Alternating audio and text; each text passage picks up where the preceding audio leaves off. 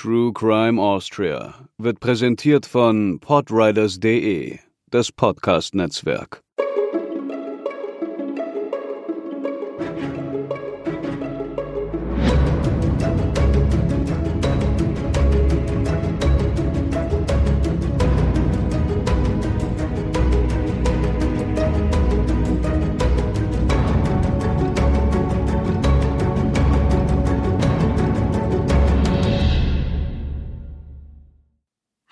Und herzlich willkommen zur 31. Episode von True Crime Austria. Mein Name ist Katharina und mir gegenüber erwartet euch wie immer Hubertus. Hallo. Wir sitzen hier wieder im nach wie vor recht warmen Wien beieinander. Gestern Abend waren wir vor dem Start ins Wochenende noch schnell recherchieren und zwar mit solcher Inbrunst möchte ich sagen, dass ich es geschafft habe, mir dabei eine Sehne der Hand einzuklemmen. Und jetzt gerade haben wir uns nahezu verbarrikadiert, weil sich punktgenau zu unserer Aufnahme diverse Menschen draußen überlegt haben, richtig schön Krach zu machen. Man hört gerade Autos, die hört man sonst nie. Die Feuerwehr ist schon vorbeigefahren, alles Mögliche.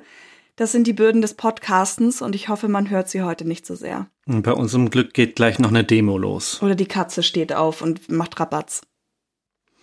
Aber um auch was Schönes einzubringen, es gibt heute mal wieder ein Gewinnspiel für euch. Juhu!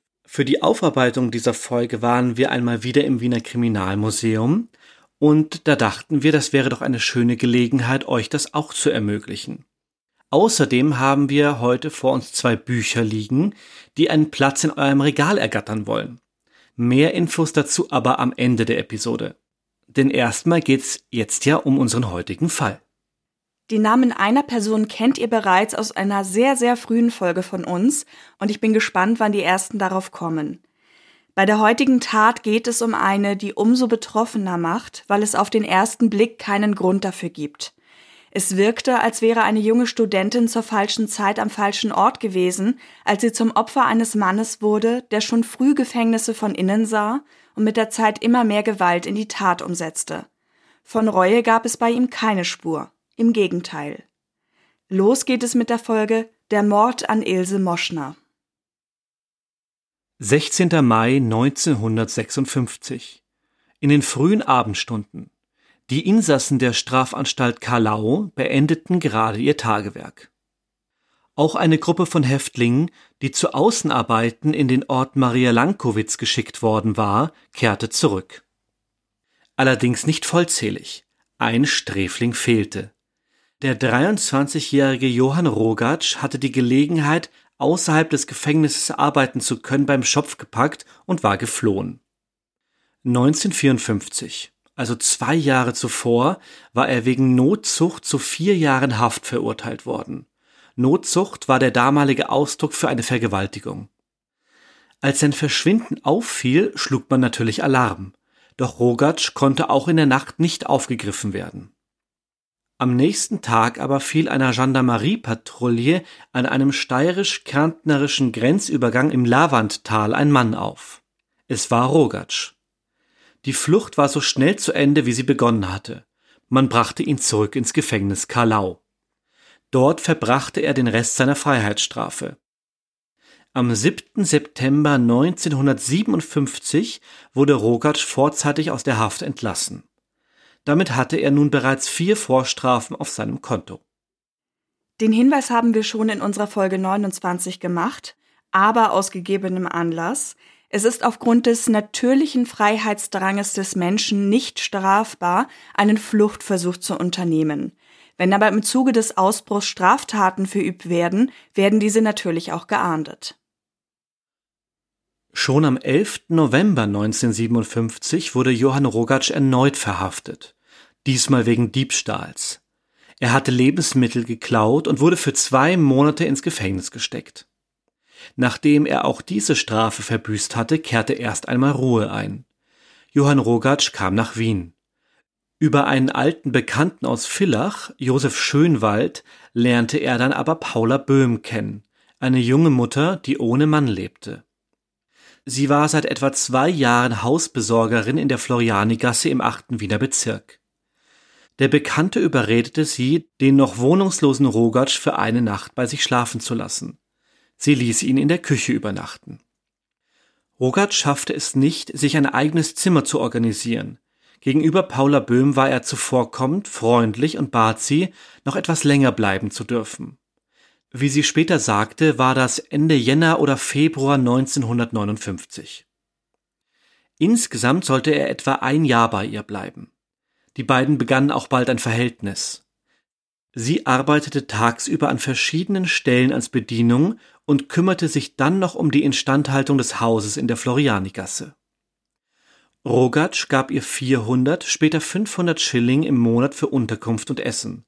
Umgerechnet mit dem historischen Währungsrechner der österreichischen Nationalbank, ihr kennt ihn ja schon von uns, etwa zwischen 217 und 270 Euro.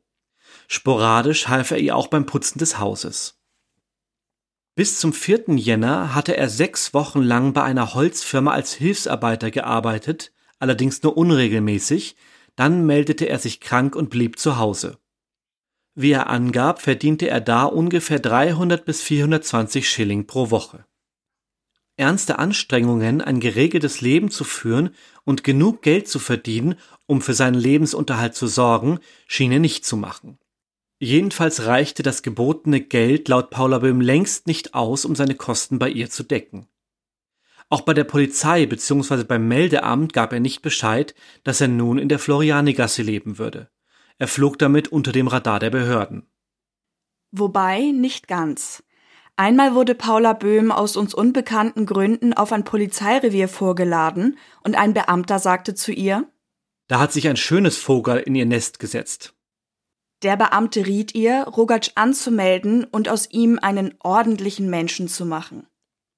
Von seinen Vorstrafen wusste sie nur, weil sie in seinem Portemonnaie einen Entlassungsschein über die zwei Monate wegen Lebensmitteldiebstahls gefunden hatte. Zwar ahnte Paula Böhm, dass da mehr war, traute sich aber nie zu fragen. Als die Beziehung andauerte, sprach sie mit Rogatsch auch vom Heiraten. Denn sie hatte einen damals dreijährigen Sohn, Arthur und wollte nicht, dass die Leute redeten, wenn sie trotz Mann im Haus unverheiratet blieb. Rogatsch vertröstete sie auf den Herbst. Den Namen des Sohnes haben wir übrigens für diese Folge geändert. Nach der ersten Zeit, in der sich Rogatsch noch gut benommen hatte, wurde die Beziehung zusehends schlechter. Die beiden stritten oft, auch war er ihr untreu. Nach einer Streiterei im Oktober oder November ging er über zwei Tage zu einer Sexarbeiterin, bevor er heimkam. Irgendwann vertraute sich Paula Böhm ihrem guten Bekannten Max Haselsteiner an und erzählte von Sexualpraktiken, die Rogatsch ihr abnötigen würde. Sie hatte sich nackt ausziehen und auf den Küchentisch legen müssen. Rogatsch hatte sich dann mit Schnaps in der einen und einem Küchenmesser in der anderen Hand über sie gestellt und darüber fabuliert, dass er sie umbringen werde. Jetzt schneid ich dich auf, sagte Rogatsch dabei wohl, tat ihr letztendlich aber nichts an. Beim Sex genoss er es, wenn sie dabei Schmerzen hatte. Und immer öfter nahm er dabei ein Messer, mit dem er herumspielte und das er, angeblich aus Spaß, gegen sie richtete. Auch der kleine Sohn blieb nicht verschont. Rogatsch fuhr ungemein leicht aus der Haut. Er jagte seine Lebensgefährtin und den kleinen Jungen im Zimmer herum und schlug sie, wenn sie ihm nicht gehorchten. Und auch Drohungen gab es öfter. Wenn ich dich anschaue, könnte ich dir ein paar herunterhauen. Wenn du wüsstest, wie ich wirklich bin. Ich kann so schirch sein. Eines Abends war Max Haselsteiner bei Paula Böhm und Johann Rogatsch zu Hause. Sie saßen zusammen und redeten. Irgendwann wurden die Themen düsterer. Rogatsch, der sich sonst über seine Vergangenheit ausschwieg, begann, von seiner Kindheit zu erzählen. Sein Vater sei wohl jemand gewesen, der unter Alkoholeinfluss zu Gewalt neigte. Und doch war es die Mutter, gegen die Rogatsch einen regelrechten Hass verspürte. Sie hätte ihn oft grün und blau geschlagen, so dass er tagelang nicht zur Schule gehen konnte. Er hatte keine guten Worte für sie übrig. Meine Mutter könnte ich zerstückeln, bei lebendigem Leib. Die täte ich schon verschwinden lassen, so dass mir keiner draufkäme.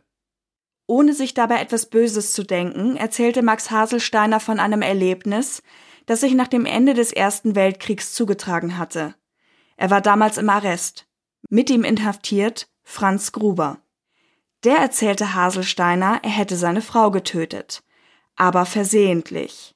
Sie war nachts heimgekommen und die beiden hatten sich gestritten. Da habe er ihr eine verpasst, sie aber auf den Kehlkopf statt ins Gesicht getroffen. Der Schlag muss mit derartiger Wucht und so unglücklich auf den Hals getroffen sein, dass Frau Gruber daran starb. Anstatt zur Polizei zu gehen, verlor Franz Gruber die Nerven und begann, seine Frau zu zerstückeln. Er hatte den Plan gefasst, die Leiche in der Waschküche zu verbrennen. Allerdings ist das vollständige Verbrennen von menschlichem Fleisch gar nicht so einfach und hinterlässt vor allem einen durchdringenden Geruch, den man einmal gerochen wohl nicht mehr vergisst.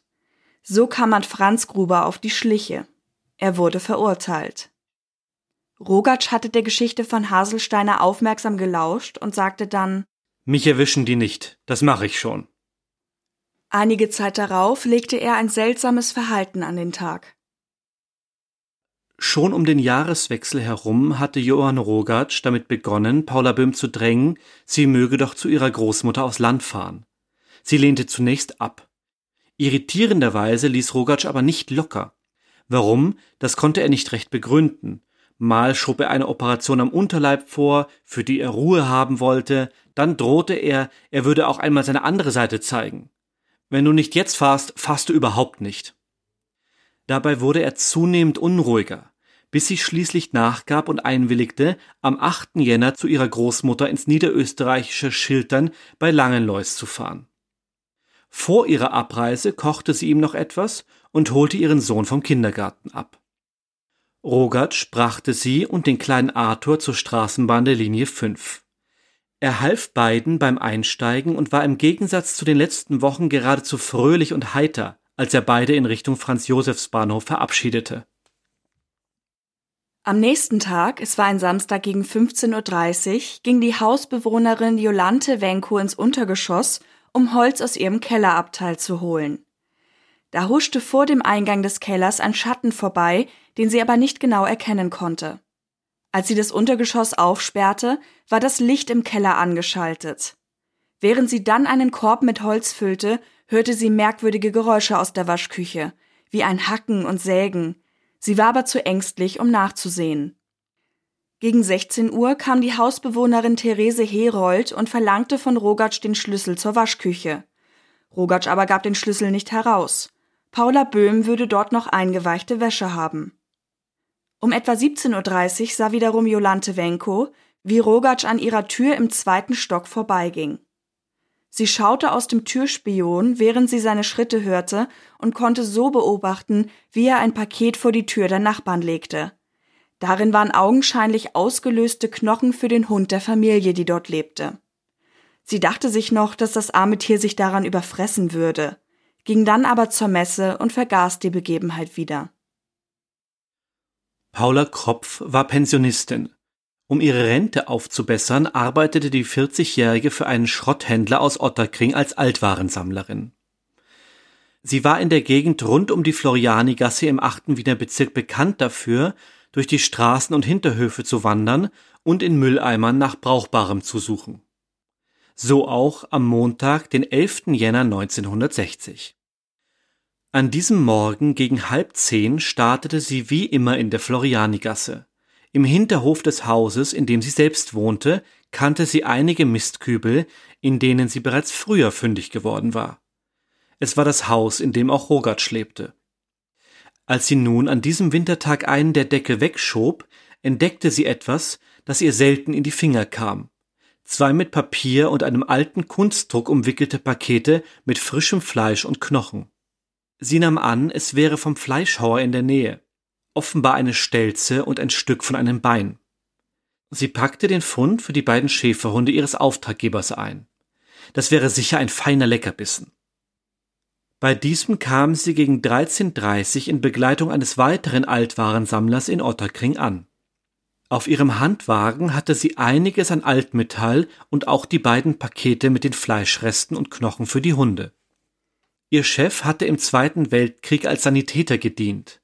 Als er nun das Paket öffnete, lief ihm ein kalter Schauer über den Rücken. Denn er erkannte sofort, worum es sich handelte. Menschliche Knochen. Einen rechten Unterschenkel bis unter die Wade und zum Fuß, allerdings mit abgetrennten Zehen und ein linker Oberschenkel. Sofort schickte er seine Frau los, um die Otterkringer Polizei zu verständigen. Auch Ermittler des Wiener Sicherheitsbüros wurden gerufen und suchten rund um den Fundort der ersten Knochen nach weiteren Leichenteilen. Und sie wurden fündig. In insgesamt fünf anderen Mülleimern stießen sie auf abgetrennte Körperteile. Damals sprach man noch von Kolonia-Kübeln, ein alter Wiener Ausdruck für die Mülleimer in der Stadt. Vom Kommissariat Otterkring lag der Hinweis vor, es könnte sich bei den gefundenen Leichenteilen um die abgängige Studentin Ilse Moschner handeln. Gleichzeitig hörten die Ermittler nun, dass auch Hausbesorgerin Paula Böhm nicht auffindbar war. In der Nähe der Leichenteile fand man auch einen Regenschirm. Er wurde ins Polizeirevier gebracht, denn eventuell gehörte er der Toten. Parallel wurden Ilse Moschners Eltern im Sicherheitsbüro die Gegenstände gezeigt, die man bei den Leichenteilen gefunden hatte. Und tatsächlich, Ilses Mutter erkannte den Regenschirm wieder. Als damit klar war, dass ihre Tochter tot war, brach sie zusammen. Daraufhin wurde gegen 19 Uhr Johann Rogatsch verhaftet und aufs Revier gebracht, wo man ihn in einer Untersuchungszelle einquartierte. Was ist das für ein Blödsinn? Wegen welchem Blödsinn bin ich da? Gab er sich unwissend. Gegen halb elf kehrten die Ermittler von ihrer Tatbestandsaufnahme im Keller der Florianigasse zurück. Man ließ Johann Rogatsch zum Verhör führen. Da hatte er in seiner Zelle seelenruhig geschlafen. Rogatsch war ungehalten, wollte erst nicht herauskommen und drohte, er werde alles kurz und klein hauen, wenn man ihn nicht bald freiließe. Zunächst leugnete er, etwas mit der Sache zu tun zu haben, wollte keine Angaben machen und blickte nur böse drein. Als die Polizeibeamten auf ihn einredeten, dass es nun an ihm wäre, ihre Fragen zu beantworten, berichtete der Verdächtige plötzlich ohne Unterbrechung seine Version des 8. Jänner. Johann Rogatsch erzählte, wie er Paula Böhm verabschiedet hatte und wie dann, als sie fort war, Ilse Moschner klingelte. Da fragten ihn die Beamten direkt, ob er es wäre, der sie umgebracht hätte. Und ganz beiläufig gab Rogatsch die Tötung zu. Ihm zufolge war es so abgelaufen, dass das Mädchen an der Tür geläutet hatte, um eine Versicherungsprämie einzufordern, als Job neben dem Studium. Als er öffnete, war er nach eigener Aussage betrunken. Er hätte ihr die Prämie gegeben und dann hätte sie gefragt, warum ihr bei ihren letzten Besuchen eigentlich nie jemand geöffnet hätte. Er meinte daraufhin, das ginge sie nichts an, und da wäre sie frech geworden. Das hätte ihn so wütend gemacht, dass er ihr einen Schlag versetzte. Dieser muss wohl so derb gewesen sein, dass er sie damit direkt tötete. Er sprach im Verhör von einem Handkantenschlag ins Genick. Rogatsch erzählte weiter, dass er Ilse Moschner nach diesem Schlag geknebelt, obwohl sie ja tot war, und in die Waschküche geschleift hatte. In die Hausbesorgerwohnung gelangte man durch eine Tür im Hof des Hauses. Direkt daneben ging es hinunter zur Waschküche. Dort begann er dann, sie zu zerstückeln. Wer das im Detail nicht hören mag, der springt bitte ein paar Minuten vor. Die Zerstückelung schilderte er in allen Einzelheiten. Er sagte, dass das Mädchen noch das Unterkleid anhatte, dass er zuerst die Füße abtrennte, dann einen Arm, den Kopf und schließlich den zweiten Arm. Gegen 21 Uhr unterbrach er sein Tun, ging zum Haustor, um es zuzusperren und das Licht im Haus abzudrehen. Dann begab er sich zurück in den Keller und setzte sein blutiges Werk fort. Dabei trank er weiter. Er hatte zunächst ein Messer, dann eine Säge verwendet. Die Einzelteile hätte er aufgeteilt und entsorgt, ein paar verbrannt, den Rest eingekocht und alles, was sich sonst nicht loswerden ließ, wäre in die Mistkübel gekommen.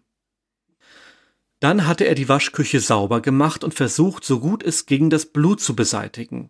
Zuvor hatte er schon den Leichnam mit einem Schlauch abgespritzt. Nach 45 Minuten brachen die Ermittler das Gespräch ab und vertagten die Fortsetzung des Geständnisses auf den nächsten Morgen. Am nächsten Tag gingen die Kriminalisten mit einem Gerichtsmediziner noch einmal in die Florianigasse. Diesmal untersuchten sie auch die Wohnung, in der Rogatsch lebte, und widerlegten so seine Aussage vom Vorabend. Denn die Polizisten fanden Blut in der Wohnung, an der Unterseite der Platte eines Kindertisches und auch an der Wand waren Blutspritzer. Es handelte sich um Blutgruppe A, wie sie auch Ilse Moschner hatte. Damit war klar, dass Rogatschs Version, er hätte Ilse Moschner mit einem harten, aber unblutigen Schlag getötet, nicht stimmen konnte. Zurück auf der Polizeiwache konfrontierten sie ihn mit den Unstimmigkeiten. Er meinte dann sehr gemütlich Na, diskutieren wir uns das halt aus. Seine Erklärung der neuen Erkenntnisse war folgende. Er war nicht allein gewesen, als Ilse geklingelt hatte. Angeblich war ein Bekannter von ihm namens Josef Schönwald mit in der Wohnung. Ihr erinnert euch vom Anfang der Folge an ihn. Er hatte von Rogatsch Geld schnorren wollen, obwohl er ihm schon etwas schulden würde. 30 Minuten später klingelte dann Ilse Moschner. Und da wäre Schönwald es gewesen, der mit der Studentin eine Rauferei angefangen hatte. Schönwald hatte sich zuerst neben Ilse gestellt, Rogatsch zugezwinkert und sie dann niedergeschlagen. Daraufhin soll sie auf dem Boden zusammengebrochen sein. Rogatsch hätte sie an ihrem Mantel hochgezogen und ihr den schon gestandenen Handkantenschlag versetzt. Beide Männer hätten dann gemeinsam die Zerstückelung besprochen und Ilse danach in den Waschkeller getragen. Woher stammte nun aber das Blut in der Wohnung? Ja, das wäre von einem Werkzeug gekommen, das Schönwald Ilse Moschner auf den Kopf geschlagen hatte. Während Rogatsch ihr den Handkantenschlag verpasst hatte, wäre Josef Schönwald zu einem Kasten gegangen, hätte sich eine Eisenstange geholt und die Studentin, wie Rogatsch sagte, fertig gemacht. Als sie dann tot im Waschkeller lag, hätte Josef Schönwald Rogatsch befohlen, er solle ihr die Brüste abschneiden und ihr Geschlecht heraustrennen. Und das hätte er dann auch getan. Die Kriminalbeamten machten sich umgehend daran, den neuen Tatverdächtigen Josef Schönwald aufzuspüren. Er wurde festgenommen und befragt. Aber es stellte sich schnell heraus, Schönwald hatte ein einwandfreies, bestätigtes Alibi. Er konnte zur Tatzeit nicht bei Rogatsch und Ilse Moschner gewesen sein. Mit dieser neuerlichen Wendung wurde Johann Rogatsch ein drittes Mal einvernommen.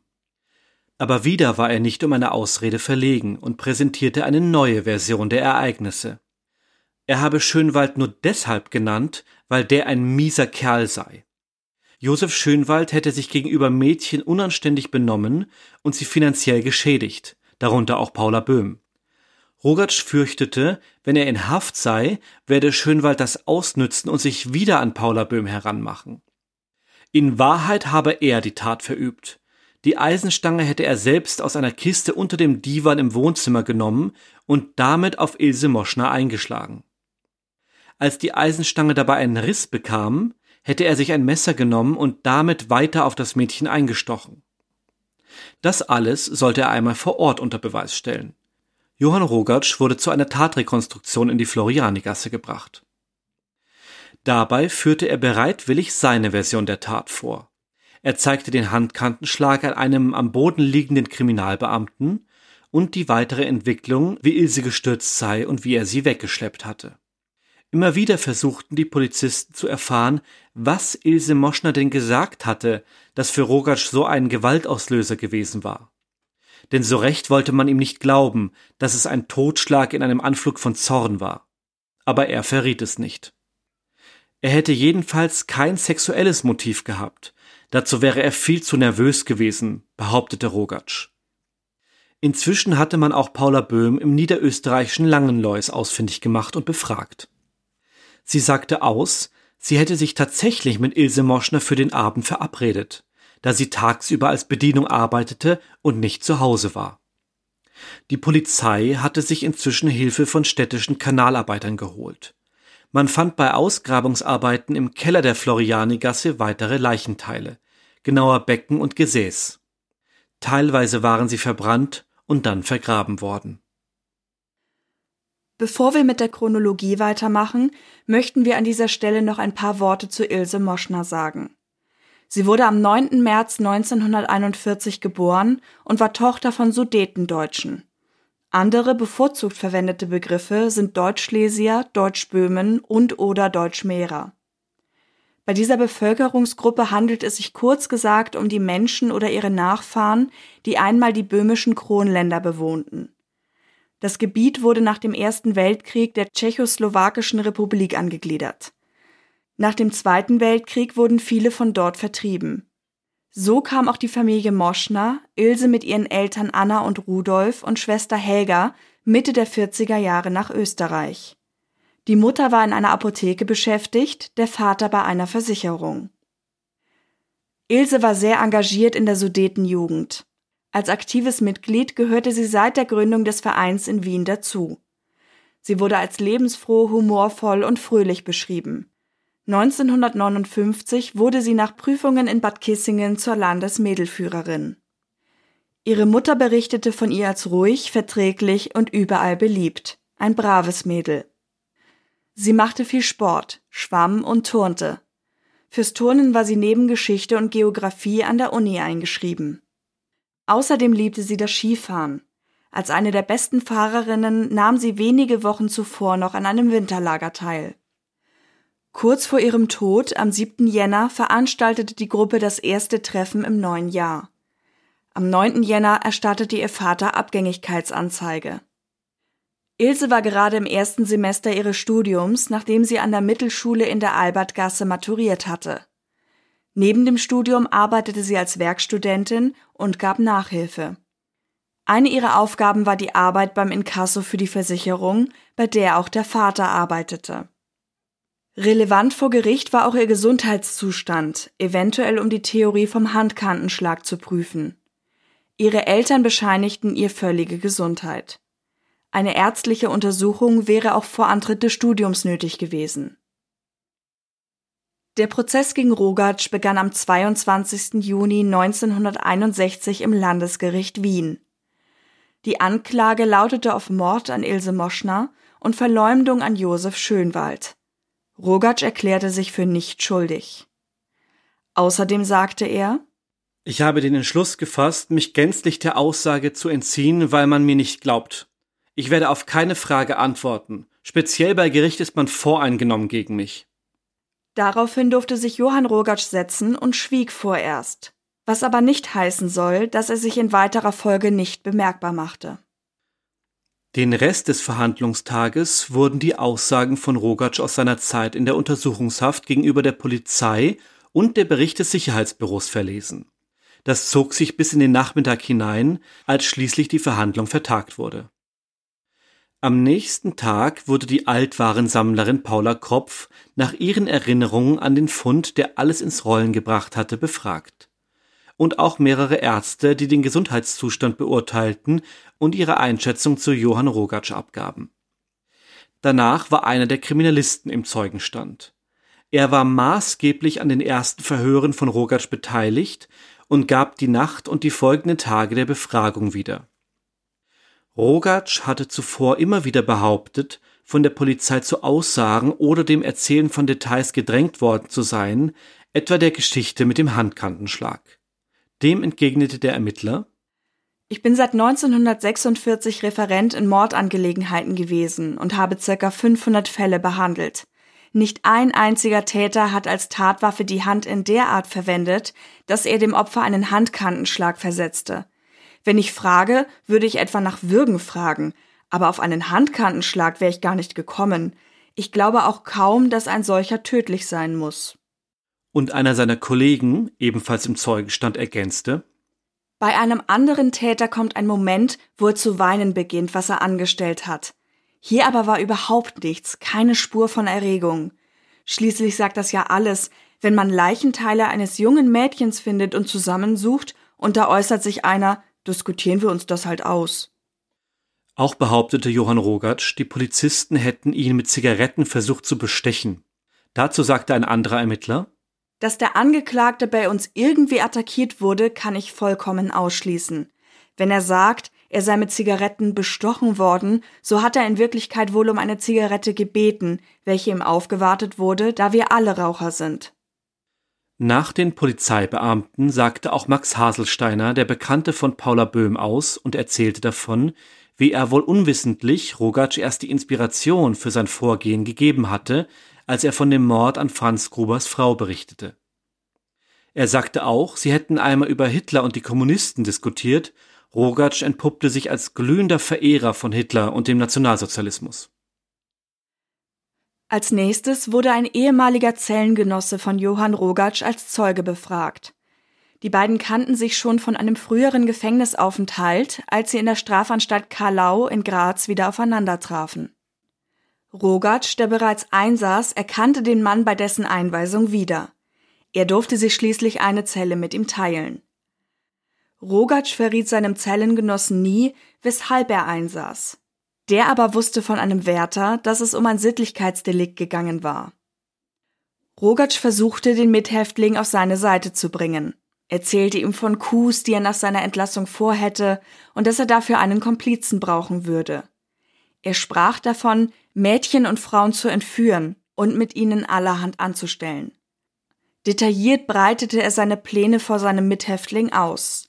Er wollte sich ein Haus bauen, zum Teil unterirdisch, und dort hinein Verliese, wie im Mittelalter. Rogatsch fabulierte davon, seine zukünftigen Opfer mit Folterwerkzeugen zu malträtieren. Er war da in seinem Element wie ein Architekt und machte Pläne und Zeichnungen, erinnerte sich der Zellengenosse. Die Folterwerkzeuge sollten etwa Ketten sein, mit denen er die Frauen und Mädchen an Händen und Füßen in die Luft hängen und dann ihre Beine auseinandertreiben wollte. Rogatsch plante, jungen Mädchen vor den Hauptschulen aufzulauern, denn dort seien sie am feschesten. Dafür wollte er einen geschlossenen Wagen besorgen, mit dem er seine Entführungsopfer unbemerkt wegfahren könnte. Der Mithäftling fragte, Was willst du machen, wenn du eine vergewaltigst? Die kennt dich ja dann. Du brauchst keine Angst haben, die sieht nicht mehr das Lebenslicht, erwiderte Rogatsch. Er erzählte, er hätte einen alten Säbel zu Hause und mit dem würde er die Leichen zerstückeln. Die Einzelteile würde er dann vergraben.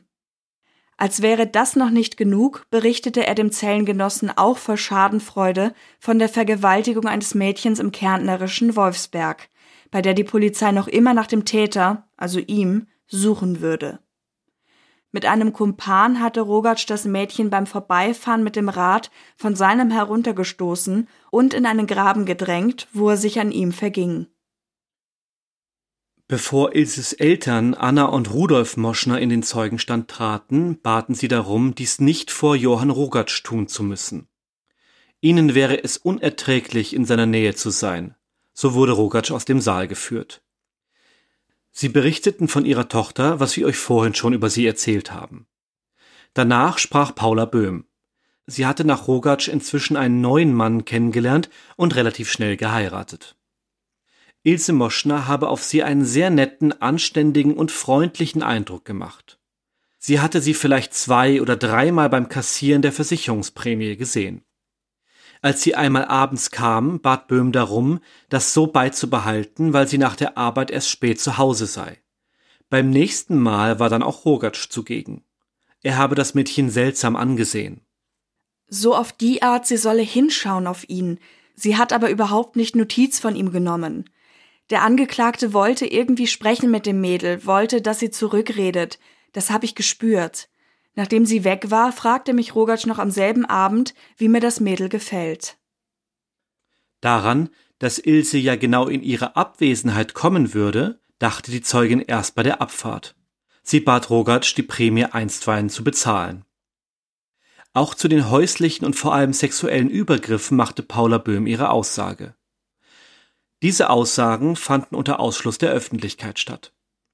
Paula Böhm erzählte von der unstillbaren Sexlust von Johann Rogatsch und den Gewaltfantasien mit den Messern.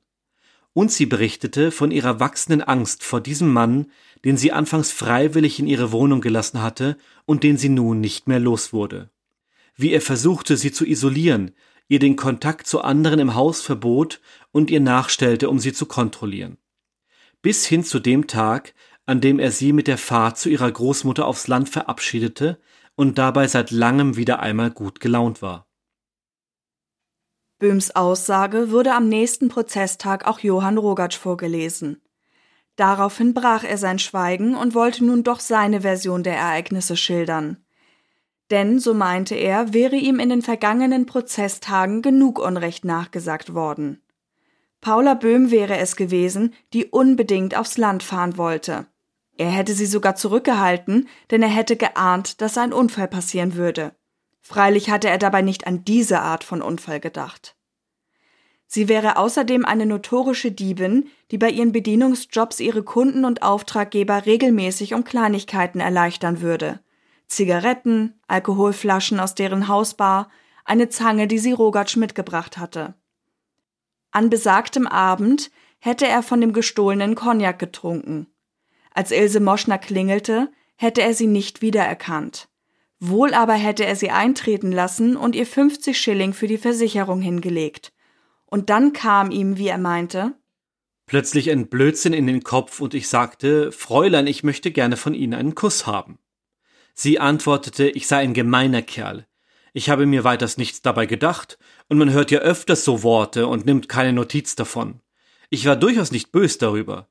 Durch den Alkoholgenuss war ich aber irgendwie aufgeregt, nervös. Ich trat dann näher an das Mädchen heran, griff sie bei der Schulter und habe ihr trotz ihrem Widerstreben einen Kuss gegeben. Sie konnte sich nicht sträuben, weil es so schnell ging, hatte sie keine Zeit. Den Kuss habe ich ihr auf den Mund gegeben. Sie versetzte mir dann mit der rechten Hand eine Ohrfeige, gleich nachher.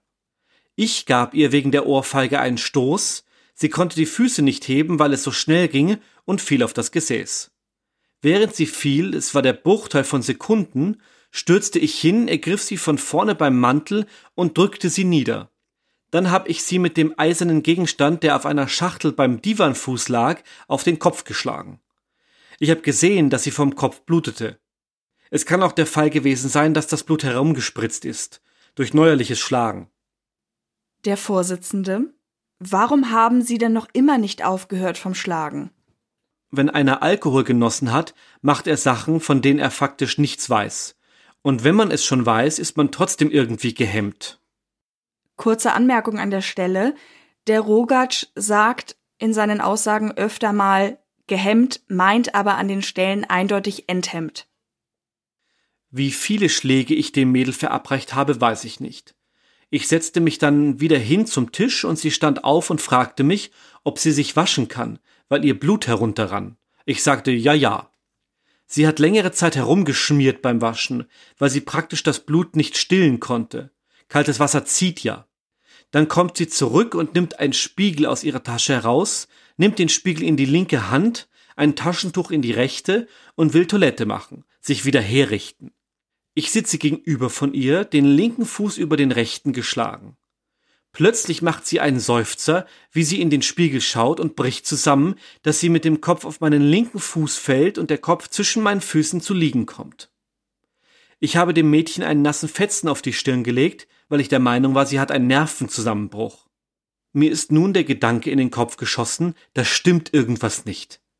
Ich ging hin, habe ihr den Puls gegriffen und bemerkt, dass sich nichts mehr rührt. Es ist aus. Warum er dem Mädchen keinen Arzt oder die Rettung gerufen hatte, wollte der Richter wissen. Daran hätte er erst nicht gedacht, und dann, als ihm der Gedanke schließlich kam, wäre er hinaus auf die Straße gegangen, zehn bis fünfzehn Meter neben das Haustor zur Telefonzelle. Dort drin lag aber bereits ein Obdachloser. Der hätte ihn so gerührt, dass er ihm anbot, in die Wohnung zu kommen, und darüber hätte er den Anruf vergessen. In der Wohnung wären sie dann mit Cognac beisammengesessen. Der Obdachlose hätte angeboten, gegen 1000 Schilling, also rund 530 Euro, die Leiche zu entsorgen. Rogatsch hätte eingewilligt und geholfen, die sterblichen Überreste von Ilse Moschner in den Waschkeller zu bringen. Dort hätte der Obdachlose dann begonnen, mit Werkzeug und Messern aus der Wohnung auf die Tote einzustechen und sie zu zerstückeln. Von abgeschnittenen Brüsten oder Geschlechtsteilen wollte er nun nichts mehr gewusst haben. Er schob all das bis hin zum Wegwerfen in die Mülleimer dem Obdachlosen zu. Und auch gegen die Polizisten wetterte er wieder los. Sie hätten ihn beim Verhör in eine Ecke gedrängt, geschlagen und niedergebrüllt, bis er sein Geständnis ablegte. Und auch Paula Böhm und alle anderen Zeugen würden die Unwahrheit sagen. Zum Beispiel, dass er grausam gegen Tiere wäre. Dazu gab es verschiedene Zeugenaussagen, die vor Gericht verlesen wurden. Alles Lügen. Wie herauskam, war Rogert schon als Jugendlicher mehrfach wegen, wie es hieß, erzieherischer Mängel in ein Heim gekommen. Einer der letzten Anstaltsberichte liest sich nicht sehr schmeichelhaft. Rogatsch ist lügnerisch veranlagt, gewalttätig, boshaft und schwer erziehbar. Nach seiner Heimentlassung arbeitete Rogatsch längere Zeit als landwirtschaftlicher Hilfsarbeiter bei verschiedenen Betrieben. Im Nachhinein ließ sich kein Arbeitgeber finden, der mit ihm zufrieden gewesen war. Rogatsch sei frech und roh, hieß es da oft. Er käme mit seinen Kollegen nicht gut aus und würde ständig in Schlägereien verwickelt werden, beziehungsweise zettelte diese an. Mehrfach erwischte man ihn beim Diebstahl am Arbeitsplatz, mehrfach wurde er dafür abgestraft.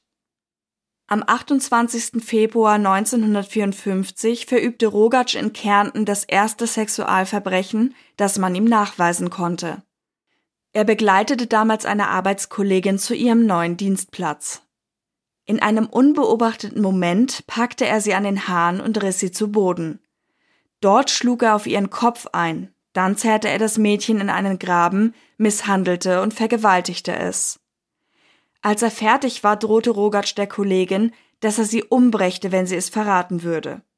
Allerdings ließ diese sich nicht abschrecken, verständigte ihren Arbeitgeber und zeigte ihn an. Rogatsch wurde verhaftet, angeklagt und zu der Strafe verurteilt, aus der er, wie zu Beginn erzählt, zu fliehen versuchte. Vier Jahre schwerer Kerker. Am Nachmittag des dritten Verhandlungstages begab sich das Gericht zu einem Lokalaugenschein in die Florianigasse, bei dem Rogatsch seine neuen Aussagen untermauern sollte. Dabei widersprach der Gerichtsmediziner seinen Darstellungen bereits vor Ort. Wieder im Gerichtssaal sprach der Sachverständige. Was er zu sagen hatte, war entlarvend.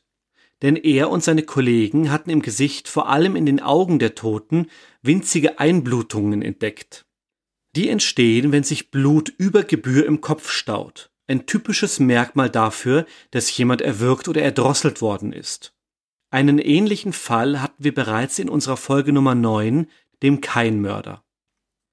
Ilse Moschner musste also, entgegen all der verschiedenen Versionen, die Rogatsch bisher zum Besten gegeben hatte, gewürgt worden sein. Auch waren an den Innenschenkeln deutliche Druckstellen zu erkennen, ein typisches Merkmal dafür, dass dem Opfer mit Gewalt die Beine auseinandergedrückt worden waren. Noch dazu sprach der Gerichtsmediziner davon, dass die gefundenen Organe und das Gehirn auffallend blutleer waren, ein Zustand, der so wohl nur eintreten konnte, wenn das Opfer verblutet ist. Das war wohl die Todesursache. Im Anschluss an die letzte Aussage zogen sich die Geschworenen zur Beratung zurück. Johann Rogatsch wurde einstimmig wegen Mordes und der Verleumdung schuldig gesprochen. Das bedeutete lebenslanger, schwerer und verschärfter Kerker. Die Verschärfungen waren Fasten und hartes Lager jede Woche und Dunkelhaft am achten Tag jedes Monats. Mildernd wurde seine schwere Jugend gewertet, erschwerend die Grausamkeit der Tat. Bereits kurz nach Bekanntwerden des Mordes flammte in der Gesellschaft eine Diskussion über die Sinnhaftigkeit einer Resozialisierung bei Gewalt- und Sexualverbrechern auf. Denn parallel zum Mord an Ilse Moschner wurde am selben Tag der dreifache Mörder Oskar Vrani aus der Strafanstalt Stein entlassen. Er war wegen seiner Jugend nur zu 20 Jahren Kerker verurteilt worden und kam nun nach 13 Jahren Haft frei. Über die Presseticker ließ eine Nationalrätin eine Verlautbarung verbreiten, in der sie das Konzept der Resozialisierung im Namen aller Mütter hart angriff. Auch Emil van Tongel, ein Nationalratsabgeordneter der FPÖ, der maßgeblich an deren Gründung beteiligt und, wie Ilse Moschner, auch Sudetendeutscher war, sprach sich für härtere Maßnahmen aus. Er brachte mit seiner Partei sogar einen Vorschlag zur Wiedereinführung der Todesstrafe ein. Sein Argument, härtere Strafen würden potenzielle Übeltäter abschrecken. Das würden wir übrigens, gerade in Anbetracht unserer letzten Folge, in Abrede stellen.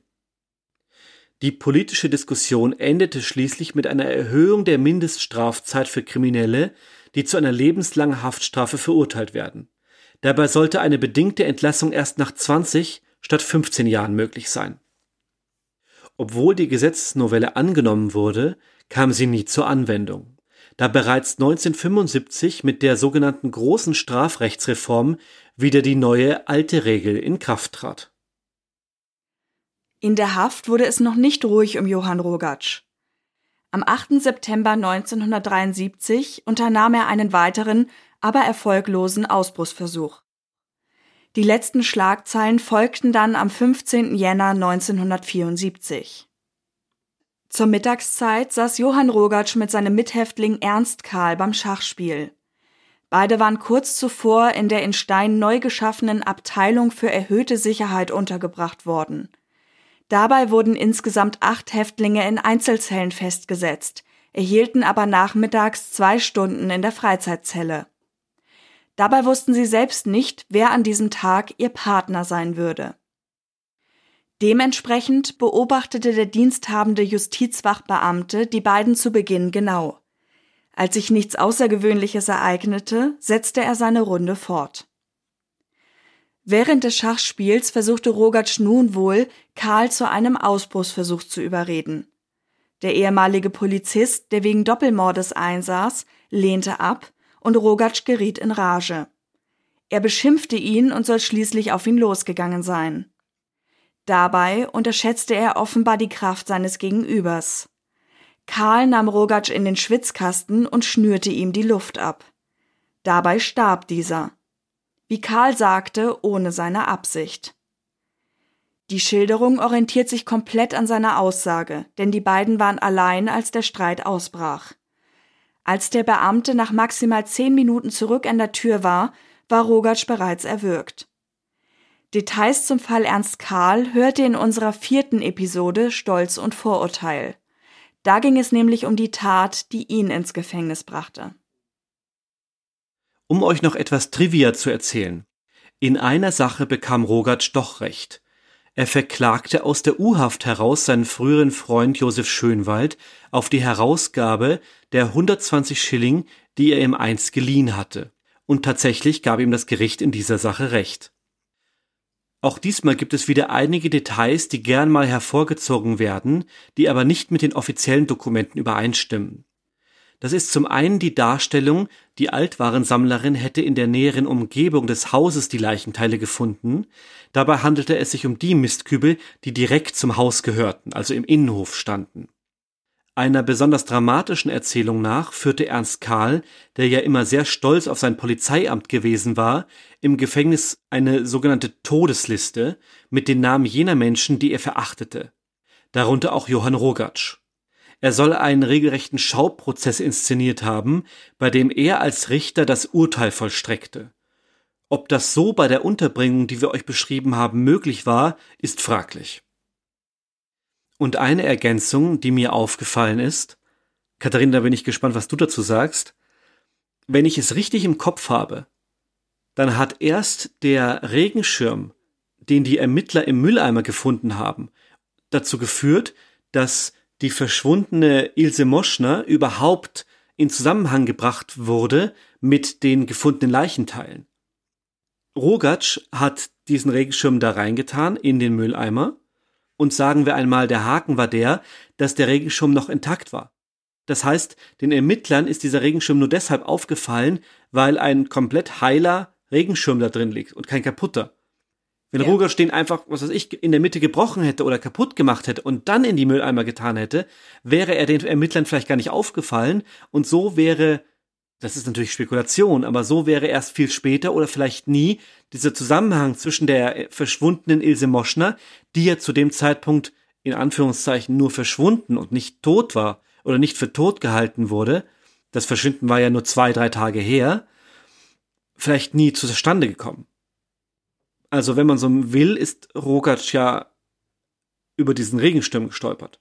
Wobei, natürlich wäre er irgendwo in Verdacht gekommen, aber dieser Zusammenhang zwischen Ilse Moschner, der ist vielleicht tatsächlich nur durch diesen Regensturm entstanden. Ich habe es so verstanden, dass sie eigentlich sie schon im Sinn hatten, aber dass das im Grunde den Beweis erbracht hat, diese Identifizierung durch die Mutter. Genau, es kann natürlich sein, dass die Eltern ansonsten die Leichenteile hätten inspizieren müssen und da Merkmale gefunden hätten. Klassiker ist ein Muttermal oder eine Narbe, wo sie gesehen hatten, ah ja, das sind die sterblichen Überreste unserer Tochter. Das kann natürlich sein, ja. Aber trotzdem fand ich das mit dem Regenschirm ein interessantes Detail.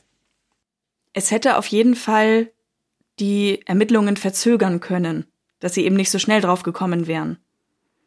Beziehungsweise, als wir es heute dann vorgetragen haben, habe ich in dem Moment auch gedacht, ah, okay, also wahrscheinlich haben die sowieso noch mal genetische Tests oder so gemacht.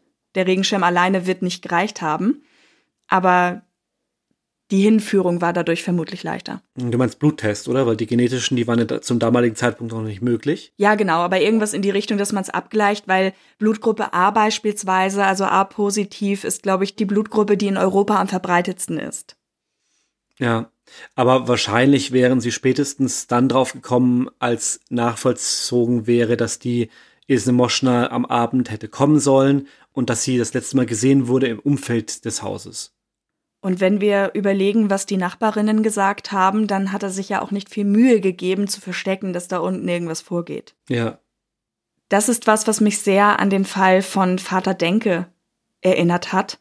Das ist ein Fall aus Deutschland in der Nachkriegszeit von jemandem, der Menschen getötet hat und gegessen hat. Also ein, der Fall eines Kannibalen. Und der hat da eigentlich auch nicht wirklich subtil gehandelt, aber man ist einfach nicht davon ausgegangen, dass da was ist. Und der hat auch dann nachher Teile bei sich liegen gehabt und als dann jemand mal nachgeschaut hat, ist das Ganze dann offenbar geworden. Oder auch andere Fälle, bei denen die Leute dann einfach mal mit Blut in Eimern über den Hof gehen und das irgendwie wegschütten, das hatten wir ja durchaus auch schon. Hm. War es nicht bei Vater Denke auch so, dass der einen sehr guten Leumund hatte? ja, der galt als jemand, der den ganzen Leuten hilft. Der hatte halt immer Nahrung, Fleisch zum Beispiel, und hat dann die Leute mitversorgt. Und deswegen sind auch jüngere Männer beispielsweise zu ihm gegangen und haben da um Unterstützung angesucht oder um ein Lager angesucht. Und später kam dann raus, dass eben nicht alle von denen wieder weggekommen sind. Mhm. Und es gab dann zum Beispiel auch das Gerücht, dass er dann in der Gegend rumgelaufen ist und dieses Fleisch verkauft hat. Das ließ sich aber nicht bestätigen. Worauf ich gerne vorab schon mal hinweisen möchte, ist unsere Galerie, weil als Hubertus die zusammengestellt hat und ich den Rogatsch mal gesehen habe, habe ich sofort Gedanken gehabt, von denen ich gerne wüsste, wie es euch damit ging. Der wirkt einfach so arrogant und überheblich auf diesen Bildern. Also wenn man diese Gesichtsausdrücke sieht, die er bei dem Prozess abgegeben hat, da vergeht einem alles irgendwie. Dazu können wir auch beitragen, dass die Prozessberichterstatter und auch in den Akten, die wir eingesehen haben, also in den Gerichtsprotokollen, davon die Rede ist, dass er sich ungemein unverschämt benommen hat. Also keinerlei Respekt hatte vor der Tat, die begangen wurde, vor seiner Rolle darin sowieso nicht, aber auch nicht vor den Menschen, die im Gericht waren. Also er hat zynisch gelächelt, er hat blöde Faxen gemacht und sich damit einfach überhaupt nicht angemessen benommen. Und davon gibt es eben auch Fotos, die wir euch zeigen können. Abschätzig fällt mir dazu ein. Ja, genau, das ist, ist der richtige Ausdruck, ja. Und ich habe dann gedacht, wie schlimm das sein muss. Die Eltern haben ja auch darum gebeten, dass er den Saal verlässt, wenn sie eben zugegen sind. Wie schlimm das dann sein muss, wenn man eh schon diesen Fall miterlebt. Und dann sitzt da derjenige, der das verursacht hat und benimmt sich auf diese Weise. Ja. Andererseits, aber das ist auch wieder nur ein Gedanke von mir, wenigstens macht er es einem leicht, ihn nicht zu mögen. Aber das ist alles natürlich auch keine Hilfe. Und was ja auch immer spannend ist, wenn man sich Fälle anschaut, die etwas zurückliegen, das muss jetzt gar nicht mit einem Kriminalfall zu tun haben, kann jede mögliche Art von Fall sein, wie man das Alter der Leute wahrnimmt. Also der Rogatsch war ja in den 20ern, während dieser Fall spielt, den wir heute berichtet haben. Und als ich das erste Bild gesehen habe, hätte ich den wahrscheinlich älter geschätzt. Ja, das geht einem oft so. Als Erklärung kenne ich da immer, dass wir natürlich auf alten Bildern alte Moden haben, die verbinden wir mit Menschen, die älter sind als wir. Und unsere Psychologie oder unser, und unsere, unser Gehirn ganz automatisch annimmt, aha, die müssen ja älter sein weil die tragen ja älteres, die kleiden sich älter, die haben ältere Frisuren oder altmodischere Frisuren und deswegen konnotieren wir das gleich in einem anderen Alterssetting.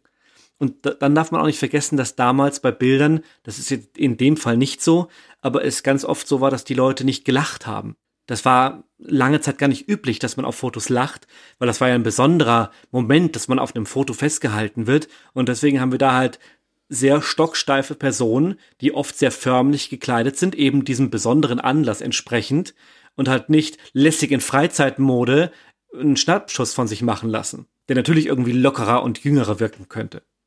Vielleicht haben die Leute auch nicht gelacht, weil man so lange stillsitzen musste damals bei Fotos. Auch noch ein gutes Argument. Vielen Dank, ich wollte die Stimmung ein bisschen auflockern. Mhm, hast, du, hast du geschafft. Und es bringt mich auch zum Gewinnspiel. Yay. Wie könnte man die Stimmung nur noch besser auflockern? Was müsst ihr tun, wenn ihr entweder eines unserer beiden Bücher gewinnen wollt? Die Erinnerungen des böhmischen Scharfrichters, den habt ihr kennengelernt bei der Folge um Juliane und Anna Hummel. Das war nämlich der Herr Wohlschlager oder Wohlschläger. Da sind sich die Quellen manchmal nicht äh, ganz so einig. Aber davon haben wir auf jeden Fall zwei Exemplare hier und dazu auch noch Freikarten fürs Wiener Kriminalmuseum. Und um Hubertus Frage zu beantworten, wir würden uns freuen, wenn ihr uns, egal auf welchem Wege, dann nehme ich Social Media einmal vorweg, bei Facebook und Instagram findet ihr uns als True Crime Austria, bei Twitter als True Crime AT und unsere Mailadresse, die ich glaube ich in den letzten Folgen sträflich vernachlässigt habe, lautet hinweise at truecrimeaustria.at. Auf diesen Wegen könnt ihr euch bei uns melden und uns verraten, welche Folge euch von den bisherigen am meisten im Gedächtnis geblieben ist und warum. Die Gewinner werden wir dann in der nächsten Folge bekannt geben. Genau, dementsprechend würde ich das Datum, damit wir das auch einmal mitgeben, ansetzen für den 24. September. Also wenn ihr uns bis zum 24. September diese Einsendung macht und dabei mitteilt, dass ihr gerne darüber am Gewinnspiel teilnehmen möchtet, ihr dürft uns natürlich auch jederzeit so einmal schreiben, welcher Fall euch am besten im Gedächtnis geblieben ist. Ja. Dann wird die Glücksfee losen. Ich mache eine Pause, weil ich einen Witz über meine Katze machen wollte, die die Glücksfee sein könnte, aber dann rügt Hubertus mich wieder und dann muss ich es rausschneiden. Deswegen habe ich das an dieser Stelle. Katzen haben im Podcast nichts zu suchen. So aktiv wie sie heute war, wird sie an einigen Stellen mhm. im Podcast auftauchen. Ähm, genau, wenn ihr uns bis dahin schreibt, losen wir als Glücksfeen und dann machen sich die Sachen auf die Reise. Ein Hinweis noch zum Schluss. Wir haben ja letztes Jahr um diese Zeit unsere erste Hörensagen-Folge herausgebracht. Also eine Sammlung von kleineren Fällen, aber auch von Begebenheiten, Geschehnissen rund um Verbrechen oder sagen wir mal besondere, nicht unbedingt legale Begebenheiten, von denen ihr auch nur gehört habt, die in der Nähe eures Wohnortes spielen etc und wir würden gerne eine zweite Auflage davon machen. Einige kleinere Geschichten und Fälle haben wir bereits zusammen. Wenn ihr aber auch vorkommen möchtet, dann schickt uns doch gerne über die von Katharina genannten Kontaktmöglichkeiten eine Mail, eine Nachricht dazu. Entweder ihr sprecht etwas ein, wenn ihr selber zu hören sein wollt. Wenn ihr sagt, das wollt ihr nicht so gerne, dann könnt ihr das auch schriftlich machen. Oder natürlich auch anonym, wenn ihr nur eure spannende Geschichte mit uns teilen wollt, aber nicht namentlich vorkommen möchtet. Das lässt sich sogar wunderbar verbinden, weil wenn ihr darüber berichtet, was für Fälle ihr bisher interessant fandet oder was ihr gedacht habt, als ihr das erste Mal von den Fällen gehört habt, das kann wirklich alles Mögliche sein. Wir greifen das an dieser Stelle einfach nochmal auf, weil wir das letztes Mal sehr cool fanden, was aus dieser Grundidee geworden ist. Und da ja auch einige Einspieler dabei waren, wo man einfach sagen kann, wie es mir damals ging. Ich habe gedacht, ich habe da ein großes Verbrechen aufgedeckt und eigentlich hat jemand seine Gartenabfälle im Wald abgeladen. Also hört gerne nochmal Katharinas Schilderung von ihrer großen Sherlock Holmes Karriere. Genau, meine Detektivkarriere. Also es kann wirklich alles sein, was sich auch irgendwie mit unseren Fällen verbinden lässt oder so. Wir möchten im Grunde nur bei diesem Format natürlich auch euch die Möglichkeit geben, einfach auch stattzufinden, weil ihr hört uns ganz fleißig und vielleicht habt ihr ja auch einfach Lust, euch mal zu Wort zu melden. Und wir haben schon diverse Fälle, wo wir gesagt haben, die würden sich wahrscheinlich fürs Hörensagen eignen, weil das Sachen sind, wo wir einfach keine große Recherche drumherum bauen können, weil es einfach nichts gibt dazu. Und dann ist es natürlich aber ganz spannend zu wissen, wie seid ihr überhaupt drauf gekommen? Und wenn es nur ist, hey, ich bin in einem Ort groß geworden, der ist in der Nähe von so und so und bei uns gibt es die und die Geschichte oder irgendwas. Natürlich. Ja, das ist vielleicht mein Wort des Tages dann. Hm. Also wir freuen uns auf jeden Fall auf eure Einreichung. Und wenn es nicht zu viele gibt, ist das auch gar nicht schlimm, weil dann machen wir einfach was aus den Fallvorschlägen, die uns eingesendet wurden. Mhm. Aber bevor das Thema unter den Tisch rutscht, weil es im Moment überall wieder so turbulent ist, sei das an dieser Stelle doch mal gesagt. Dann folgt an dieser Stelle noch der Unterstützungspart, denn nach Social Media kommt er ja immer, wie ihr als treue Hörer und Hörerinnen wisst. Ihr könnt uns unterstützen, indem ihr euch bei den Plattformen Patreon und Steady anmeldet. Die erreicht ihr über unsere Show Notes und es gibt auch einen Direktlink zu PayPal.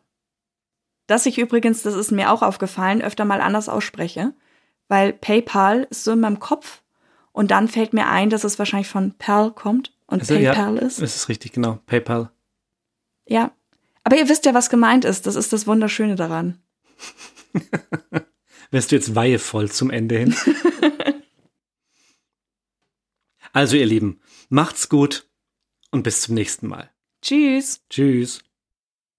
True Crime Austria wird unterstützt vom Wiener Kriminalmuseum.